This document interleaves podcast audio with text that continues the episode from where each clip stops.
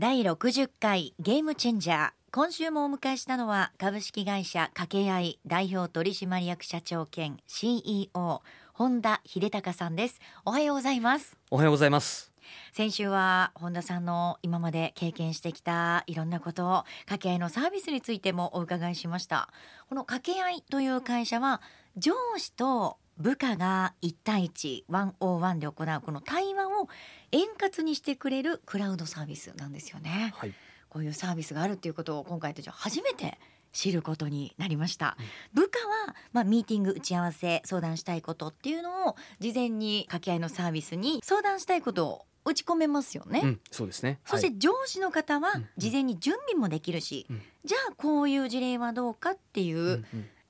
提案もできるな非常にいいサービスだなと思いました。もう life change work change をしてくれる。ワクワクできる。ゲームチェンジャーだなと思いましたがこのシステムを使った後なんかスッキリボタンっていうのがあるみたいですね、うん、はいそうなんです。あの先週、えー、ミーティングの前の事前の準備の件少しお話したんですけども、うんはい、まあ、ミーティングも実はあの掛け合いの中にはビデオ通話の機能が入ってるんで、まあ、そのままあのなんかね違うツール立ち上げずにやれるんですけど、まあ、終わりますよね。はい、でひとしきり話して終わる。って終わったら、うん、今触れていただいたんですけど「スッキリボタン」っていうのがあってですね、うん、これ部下の方にだけ出てくるんですけど今日のミーティングすっきりしましたかっていうことを、うん、えー、まあ、掛け合いが聞くんです、部下の皆さんに。で、えー、すっきりしただったらまあすっきりすっきりとかって何回か押してもらうんですけどねすっきりすっきりすっきりすっきりって押してもらうんです。はい、で、えー、これが実は上司に対して、うん、えー、いやあの上司の本田さん例えばプライベートの件で話聞いてほしいって、うん、これすごい本田さん苦手かもよとかっていうのを掛け合いが上司に伝える時の材料にこれなるわけなんですけどただもちろんそんなことをダイレクトに掛け合いがスルーでね上司に言ってたら本音で入れられないじゃないですか、すっきりしたの、ね、もう全部すっきりになっちゃうんで、うん、そうしないとねなんか上司からまた言われるしみたいな。うん、なのでこの誰がどういうふうにこの「すっきり」っていうボタンを押したかっていうのは、上司にもそれから当然会社の誰にもです。人事にも、はい、えー、経営の皆さんに対しても伝えないっていう仕組みになってて。ありがたいです。そうなんです。そうなんですよ。ここをオープンにしてしまうと、うん非常に空気が重たくなりますよね。めちゃくちゃなりますよね。ねっていうことはスッキリボタンもあるし、うん、そうじゃないボタンも押さないでいいんです。あ、そうなんだ。ええ、なんで押されないケース結構ありますよ。ほら、スッキリもあれば、ええ、なんかちょっと違うんだよなって正直あるじゃないですか。はいはい。あんまりすっきりしなかったすっきりしなかったボタンあります。あるんだ。ええ、すっきりしなかったっていうのを押すって押していいんですね、それは。押していいです。うん、で、結構あの実際のねものはね押されてますデータとしては。おっと、ええ、すごい押されてます。ただねこれを上司に対して直接ね、はい、えー、いや本田さんこれ部下がこういうふうに言ってるよみたいなこと言っても、うん、上司も受け止められないんですよ。そうですよ。ええ、ちょっと上司もムッとしますからね。ムッとしますよね。であいつってなるじゃないですか。はい、それじゃダメなので。そうダメなんで、うん、世の中全体から言ったら、うん、本田さんはプライベート話を聞いてほしい、うん、これ苦手かもしれないですって家計が伝えるんですね。だから、えー、世の中全体のね、うん、管理職の皆さん方の情報データも元にしながら、うんうん、えー、管理職の方がね、えー、受け止めやすいような形で掛け合いがささやくと、うんうん、まあこういうような仕組みになってるんです。これね例えばほら大企業とかだったらこのシステムをね入れてあの分からない状況ですけども、うん、そうじゃない企業って、ここちゃんとしてもらわないと、うん、ああいつ押したなってすぐ分かるんですよ。なんとなくね、あってなんとなく分かるじゃない？空気感で。なんかここは本当にあのずっとこのサービスは。本当に大事な点ですよ、ね、徹底して徹底してやります。漏れることないないようにしていただきたいなと思います。絶対株式会社掛け合い代表取締役社長兼 CEO 本田秀隆さん。1979年熊本県のご出身。筑波大学卒業後2002年にリクルートに入社。その後株式会社リクルートホールディングスの人事部マネージャーを務められました。2015年にリクルート退社後スタートアップ数社での役員を経て2018年4月株式会社掛け合いを創業。日本企業で初めて世界の HR テックスタートアップの30社に選出されました。テクノロジーで今この瞬間も起きている掛け違いをなくすことに人生をかけるゲームチェンジャー本田秀隆さんが本日のゲストです。対話をソリューションにした掛け合いですが本田さんは話すことは好きですか？嫌いです。嘘！今日めっちゃ喋ってますよ。嫌いなんですよ。苦手ですか？苦手です。苦手です。あの前週お話したねサラリーマン時代のこのコミュニケーションでねこっちがもう勢いようと自信満々で喋ってて、本当は部下からするとね、うん、もうこの上司なんだっていうふうに思い続けられてたっていうことが多分トラウマだと思うんですけどだからこう話をすることっていうのはねできれば避けたいっていう気持ちがあったりする、うん、するのが本音ですね。うん。まあそういうねことで悩んでらっしゃる苦しんでらっしゃる上司の皆さんも多分たくさんいると思うんですけどね。本当は苦手だけど、立場上ちゃんとしなきゃいけない。あそうね。そうですよね。ね。みんな大変なんですね。みんな大変ですよね。本当に。今振り返ってみてね。ご自身の上司との対話、うん、これ効果的だったと思いますか？これは、うん、あの効果的だったと今の成長今の自分がやっぱりあるのって、うん、その時になんかムッとしたりとかねそういう、うん、そんなこと言わんでもいいのにって思ったりとかっていうようなこととかも、うん、やっぱ振り返ってみればその時に自分の力になってたしっていうので言えば、上司との対話っていうのは効果的だったと思います。うん、だけど多分その当時のねちょっと上司が聞いてないことを祈りますけど だもっとねいいやり方あったと思います、それは自分自身の部下に対する関わり方もセットですけど、はい、きっとあったと思う。まあこの辺をなんとかもっと良くしていきたいなというふうに思いますね、うん、はい、じゃあ今社員の皆さんとの対話はうまくいっていると思いますか、言ってると信じてるんですけど。言ってると信じてるんですけど、言ってなかったりして。っていう。いやまたこれへこみますよ。へこみますへこみます。だからね怖い怖いですよ正直やっぱり。あの掛け合いのその社内では、掛け合いのシステムっていうのは実際に使ってたりはするんですか？はい使ってます。あそうなんですね、えー、だから私も自分のいわゆるメンバーとワンオンワンですね。これするときには、うんももちろん使ってます、はい、そうすると、うん、話聞いてほしいとかね、うん、それから本田さんこれ得意だよとか苦手だよとかね、うん、それからこういうこと参考にしてとかっていう家計が言ってきますから私に、はい、自分で作ったシステムが。自分に言ってくる。言ってくるんであ。今日話聞いていいんだとか注意しなきゃとかねあ、この参考にしなきゃみたいななんかそういうことをね、うん、あの自分自身も使ってますからそういうじゃそういう意味じゃ僕も楽です。これがあるから。そうか救われてるわけですね、え救われます。めちゃくちゃ救われますよ。そうやって自分で普段から使ってるから、ええ、プレゼンするときにいろんな気持ちに寄り添いますね、うん、そうですね。それはあると思います、えー、いろんな悩みとかね苦労それぞれね皆さんお持ちだからえー、そうなんですよ、はい、いろんなところに悩みはあるものです、はい、じゃああの今後ねこんなスタッフと働いてみたいな。っていう方はどんな人ですか、これは私たちがやってるサービスっていうのって、うん、まあ本当にこれまで世の中で言ったらですね働くっていうのは、うん、まあ、人間関係困るもんだとかね上司とはうまくいかなくて当たり前だってぐらいなんかあたかもそれが普通かのようになっていたものをなんとか変えていこうっていうふうにするそういう、まあ、事業だというふうに思ってるんですね。うん、で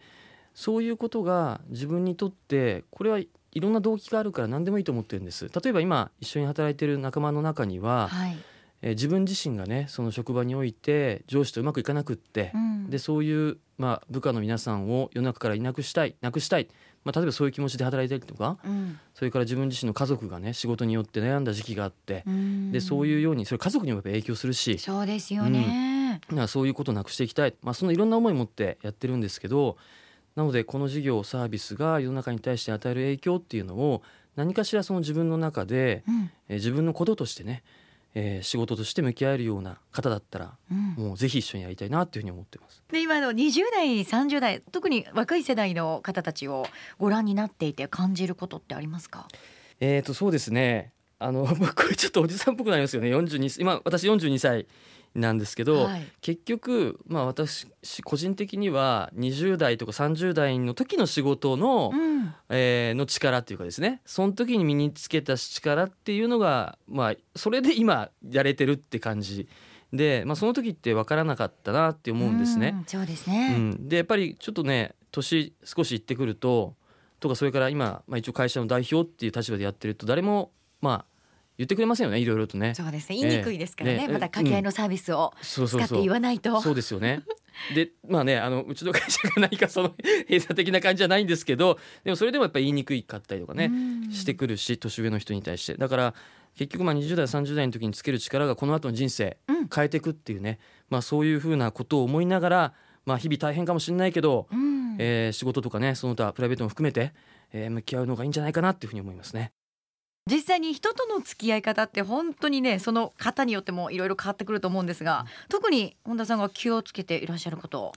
まあ、社内的にもそうなんですけども、はい、どんなところ気をつけていらっしゃいますそうですね。これはサービスの、ね、話ばっかりちょっとしてて恐縮なんですけど結局相手が何を自分に求めているのかっていうこと、まあ、求めてるとか期待してるとか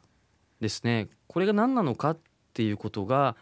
まあ、とても大事だと思ってます。まあ、つまりこちら側としてはねなんかこうしてやったとかね、うん、えー、役に立ったはずだとかね、まあ、いくらこれ役に立つ話かもしれなくても本人が役に立たなかったら意味ないわけですよ。そうですね、えー、相手のためになってるかどうかですよね言い換えれば、うん、まあ、これがとても大切だと思ってますし、まあ、自分自身も意識していることではあります。うん、はい、じゃあ社外的には、社会的にはね、あのー、人とのコミュニケーション、まあ、私たちこう会社やってるわけですね。はい、で、えー、っと本当なかなか今こう似たようなサービスってないんですよ。でそうするとあそんな方法があったんだと問題解決のためにあるんだってことをまあ気づいていただいてで中にはね使いますってなっていただく企業も増えてきてるんですけども、はい、やっぱりそれって皆さんがお抱えの自分自身のね問題として抱えていらっしゃるコミュニケーション、うん、上司と部下特にねここの問題の解決にあ掛け合いってなんか役立ちそうっていうことをみんなが期待してくださってるわけですね。はい、でこの期待っていうのが世の中に、まあ、役に立っていく第一歩だと思ってるし使っていただいて後もですね、うん、えー、あこれがあればもっと変わっていくとかね未来明るくなるってこんな期待を獲得し続けるっていうこと、うん、まあ、これが私たちがやっていることが世の中に届いていくっていう上でとても大切だと思っているので期待を獲得し続けるっていうこと、はい、これはとても意識してます。常に社長として心がけていること、まあ、リーダーの素養として重視している部分ってどんなところですか？はい これちょっとできるかどうかできてるかどうか置いといてなんですけどね、はい、世の中全体的にこれまではねぐいぐい上からねちゃんとした指示をしてとか引っ張っていってとかねこれが割と重きあったと思うんですが、うん、これからどんどん世の中変わっていく中で相手のためになるリーダーかどうか、うん、だからつまりちゃんと支えていくリーダーかとかだったりそれからちゃんと背中を押してあげる後ろから。っていうような下から支えたり後ろから押してあげたり、うん、まあ、こういうリーダーで自分自身もありたいと思ってますしえー、このこれからの世の中でいくとそういうリーダーのもとにしか人が集まってこない。今までの昭和世代の気合根性のリーダー像では、なかなかねねっていう感じなんでしょうかね。えーね、他にもねたくさん仕事ありますしね。そうですよね、えー、まあその気合根性の中で得られるものをちゃんと合意してもらえるんだったらそれ全然いいと思いますし、うん、そうじゃなくたってやっぱり個人のね力つけていかないといけないっていうふうにどんどんなっていく中で言うと、うん、やっぱこの人と一緒にいたら力がつくな支えてもらえるなちゃんとこう背中を押してもらえるなって、まあ、こういうリーダーのもとにやっぱ人が集まっていくことになると思いますよね。また人間力ですね、うん、そうですね、うん、そのリーダーについていきたいかどうか。って思わせるパフォーマンスもやっぱり必要かな。そうだと思います。はい、創業からの揺るがない御社の理念というのはありますか？はい、少しですね、まあ弊社のミッション、まあパーパスとか最近ねよく言われますけど、少し変わっててですね、はい、えー、あなたがどこで誰と共に生きようともあなたの持つ人生の可能性を絶対に既存させないっていうのがですね、はい、あのいわゆる理念なんです、えー、ミッションなんですね。はい。えー、だからこれがもうとにかく大切なことで、うん、このあなたって言ってるのはもう世の中で働いていらっしゃる本当にお一人お一人ですね、うん、この皆さん方がどんな会社で働いてたりとか、うんうん、どんな上司と一緒にどんな仲間と一緒に働いててもその人が人に関わるっていうことでその個人の持っている本当は持っている可能性ですよね人生の。可能性っていうのを人が人に関わることで既存させていくっていう、うん、まあ、これがやっぱりどれだけたくさんあるか。でこれをなくしていくんだ。っていう意味で、はい、さっき申し上げたようなことが私たちのこの会社の理念ですね。はい、だってそのことによって、本当はその会社で働きたいけども、辞めざるを得なくなって辞めてる人も多いですもん。そうですよね。もう何人も見てきました。ね。もったいないなって。とですよね、うん、もうその時間もねもったいないしせっかくね頑張って入ってもそうだし。でね。それが、まあ、仕事辞めてね、うん、まあ、当然次のチャンスもあったりとか、まあ、そういう場合だったらまたいいかもしれなくて、はい、例えば心身の健康とかね、うん、えー、まあね。心のね病もそうだし、う。ん、本当にあの元気だった人が、こんなにも変わるんだっていうぐらい変わってしまうことっていうのはありますもんね。ありますよね。うんだから人がね人に関わるってとても難しいしとっても大切でプラスもあるけど、マイナスもすごくたくさんあるので、はい、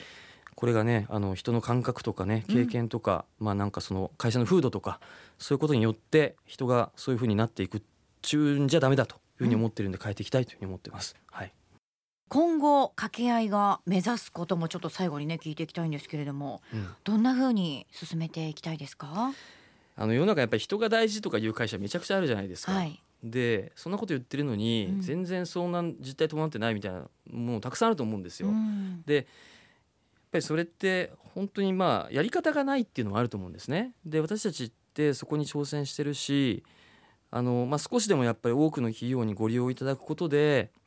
そこで働く皆さん方の人生っていうかね日々の日常、はい、まあ、これが変わっていくというふうに思ってるんで。えー、しっかりあの使っていただける会社を増やしていく世の中全体を良くしていくために使っていただける会社を本当に増やしていきたい、うん、まあ、そういうふうに思ってます。なので、まあ、例えばあのそういうね会社の取り組みを世の中に伝えていくことですねそういうことを、まあ、いわゆる例えば掛け合いというものを使って、うん、従業員とちゃんとコミュニケーションをする会社だっていうこういう皆さんが今のお客様方なんですね、うんうんうん、弊社のご利用いただいている企業。でこんな企業の取り組みを例えば本にして、はい、えー、ご紹介したりとかっていうふうなこと、はい、えー、この辺りは例えば今年の秋ぐらいにはですね、えー、えー、例えば本を出しながらその中でちゃんと広く世の中に対してお知らせしていくってこういうこともあの予定しています。キアラ・セトルの This is me 好きなんですね。そうなんです。はい。なぜこの曲を選んでいただいたんですか？やっぱりあの自分に自信持ってやっていいんだっていうね、まあいろいろ人と違うとか、うん、失敗もあったりするし、だけど、うん、周りの目とかじゃなくって、うん、自分自身としてちゃんと世の中に向き合っていっていいんだってそういうやっぱ勇気を与えてくれるような歌詞だと思っていて、はい、そうですね。そうですね。それでとても好きですね。ここまで本田秀隆さんを形作ってきた要素の中で重要な要素っていうのは何だったのかなって思うんですがそうですね一つはあの親の言葉っていうのは大きかったかなと思いますね。まあ母親ですけど。特にお母様。ええー、そうですね。これもずっと小さい頃からやればできるからっていう。やらなかったらできないからできないよっていうのもセットですよ。あの褒められてるかわかんないんですけど優しいなやればできるんだからやりなさいっていうね、うん、あなたができないって言ってるのをやらないだけだってねその厳しさの方がもしかしたら大きいかもしれないですけどね。お母さんのその言葉はずっと残ってるんですね。ものすごく残ってます。だからでそれでまあやっぱりやったらね変化しますから。そうですね、うん、でこれがまあできたかどうかまで置いといても変化していくからそれがまた自分の自信になって、うん、だからやっぱりやろうと。うん、そういうふうになっていったという意味では母親のそういうことは大きかったかなと思います。はい、僕はですねこれまあ皆さんもね聞いてらっしゃる皆さんにもいらっしゃると思うんですけどきっと数少ないね私のこう友達というか同期というかの中に、うんうん、えーと、全く同じ仕事をしている同期っていうのがいてですね社会人23、はい、年目の頃なんですけどのまあ、とにかくすごい大変だったんですよ仕事が、うん、私は広島にいたんですけどね、うん、彼は新潟とかにいたんですけどで、まあ、彼にね電話しながら、はい、で励まし合いながらね。お互いを？お互いを。今どうよとかそうそう今どう今週どうよとね。で週で目標決まってたんでかなりそれはミッション遂行しないとダメなんですね。そうなんです。絶対やるぞということで今週どうよとか言いながら、ちょっと今もじゃあ俺も今からじゃあもう一回飛び込んでくるわみたいなことを話しながらやって支えられたっていうね、まあそれも一つあの今ここにいるっていうのはね支えてくれた、うん、あの同僚、うん、同僚がいたっていうのはとっても大きいと思いますね。今ですね大きいのは、やっぱ会社の同僚ですね。集まってくれてるメンバーがいてそのメンバーとやっぱり日々ね理想が高いんで僕らも、